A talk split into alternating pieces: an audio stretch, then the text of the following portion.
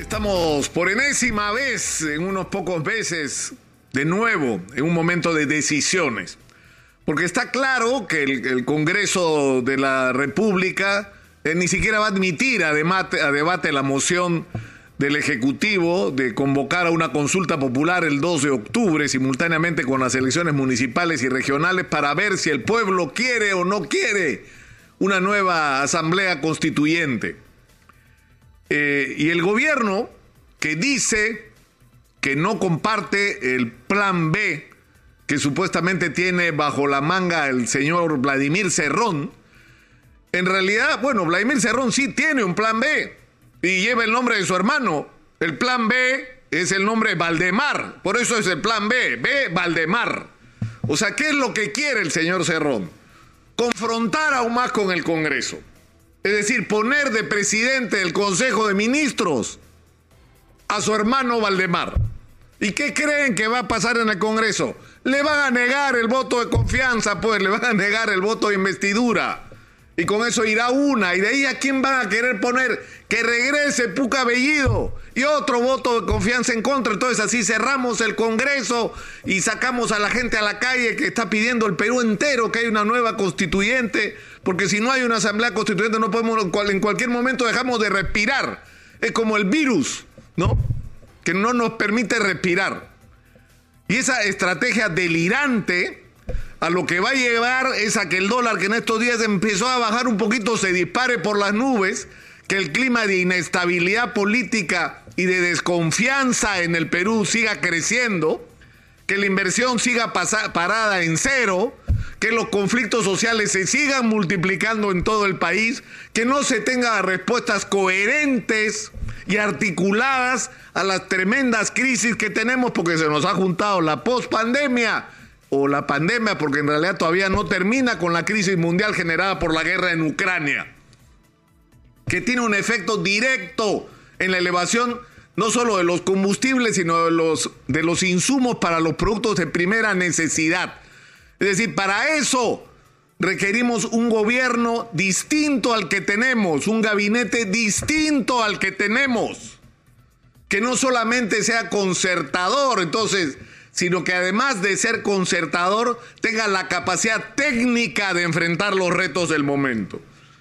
Y esto es como la, no sé, la tercera o cuarta última oportunidad que tiene el presidente Castillo, porque Vladimir Cerrón se lo sigue llevando de la nariz donde él quiere y donde lo está llevando es donde estamos en este momento en una profunda crisis política, donde está por la presión de los que lo quieren vacar y su guardaespaldas Cerrón que impide que en el Congreso lo vaquen.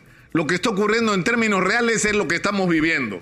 Tenemos una tremenda oportunidad en la minería. No sé cuántas veces he repetido esto, 100, pero en fin, una vez más. Tenemos una gran oportunidad en la minería, la, que no hemos tenido nunca en 200 años de historia. Si hacemos lo correcto y empezamos a desenterrar los 600 mil millones de dólares que están sepultados bajo la tierra y que valen fortunas en el mundo que cada día cuestan más, si no hacemos eso vamos a perder la oportunidad de tener los recursos para cambiarle la vida a todos los peruanos.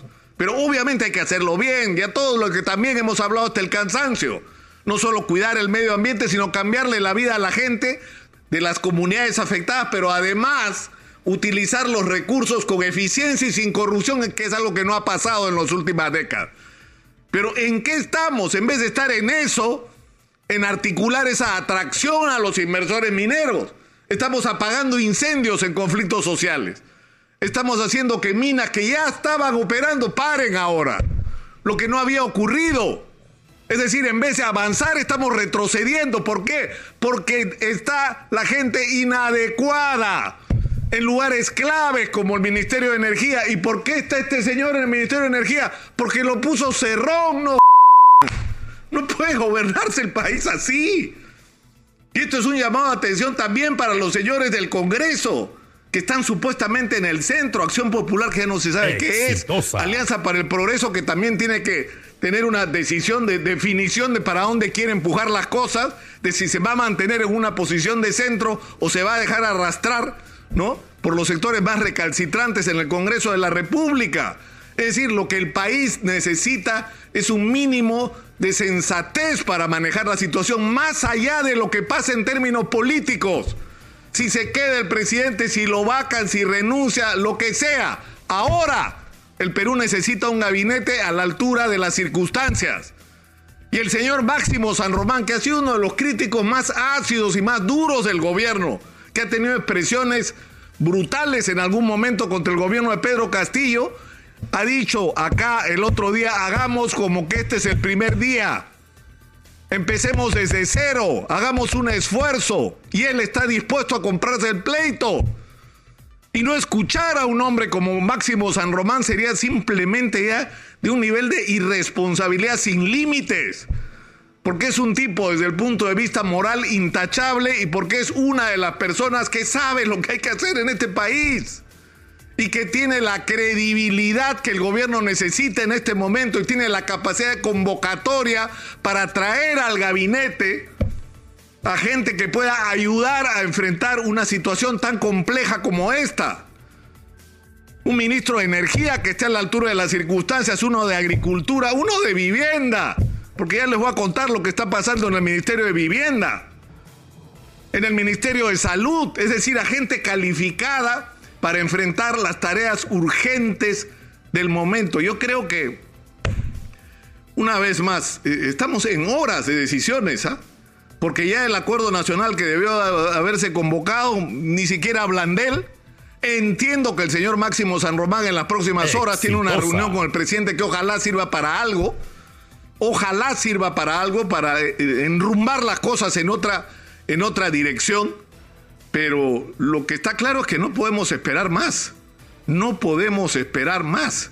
Y ese plan B, que se llama plan B por el plan Valdemar Cerrón, simplemente sería un balazo en la cabeza que el propio presidente se va a meter.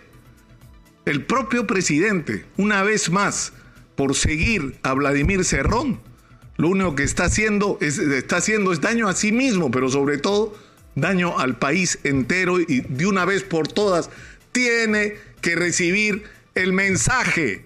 Tiene que recibir el mensaje. Vladimir Cerrón no es una buena compañía. Mire lo que ha pasado en Junín con dos gestiones de Vladimir Cerrón. Así quieren que quede el Perú. Así quieren que quede el Perú. En fin. A veces uno no sabe para qué habla si no nos escuchan, pero en fin. Yo creo que por lo menos la gente nos escucha, que es lo que importa.